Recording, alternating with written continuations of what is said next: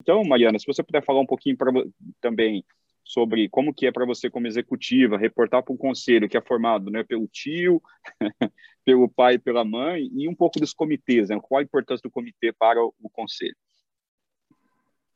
Muito bom, Moacir, esse ponto que você trouxe. Do... Isso, isso, é uma premissa de inovação, né, que a gente tem tentado aprender também. Assim, é antes feito que perfeito. Você precisa pôr no mundo, porque senão não termina de, de compor. E isso é uma coisa que é muito valiosa.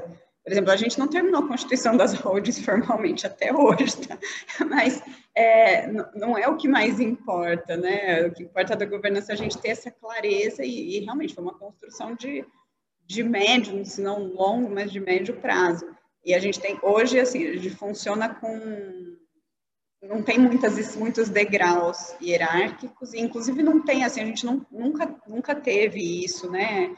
a porta fechada, você tem que agendar o horário para falar com. Isso é uma coisa que, de novo, vem dos valores, mas a gente tem as esferas, principalmente de tomada de decisão e de compartilhamento de informação. Então, o conselho, que, é, né, que são os pioneiros, então, como o Mancir disse, o Robson e eu fazemos a ponte entre a operação e o conselho, a gente presta contas aos sócios e, ao mesmo tempo, a gente também é, colhe as, as orientações, as diretrizes para trazer para a operação. E aí a gente tem uma segunda esfera que a gente chama de comitê gestor, que são né, os, os, gestores das áreas operacionais, então produção comercial, suprimentos, marketing, pós-venda, e aí Robson e eu junto, né, com, com o time, e pesquisa, desenvolvimento e inovação, que chegou a gente acabou de repor agora a gestão da área, embarcamos essa semana, semana passada, Moacir, no comitê, você tem que conhecer ainda, aliás, nosso novo gestor da área.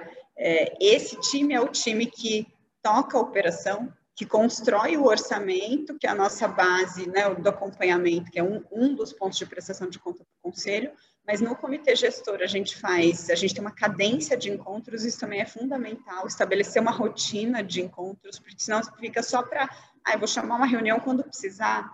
Você só chama a hora que tem uma decisão que daí já começou a virar meio urgente. Então, assim, a gente tem uma rotina. Por exemplo, no conselho, a gente criou uma rotina de reuniões mensais. Quando entrou a pandemia e que veio todo aquele turbilhão de, né, tem que decidir mais coisas, e são decisões simples, mas não tanto, diante de um cenário que ninguém sabia muito o que usar de base, a gente passou a reunir o conselho toda semana, sobretudo com essa questão deles não poderem estar fisicamente aqui.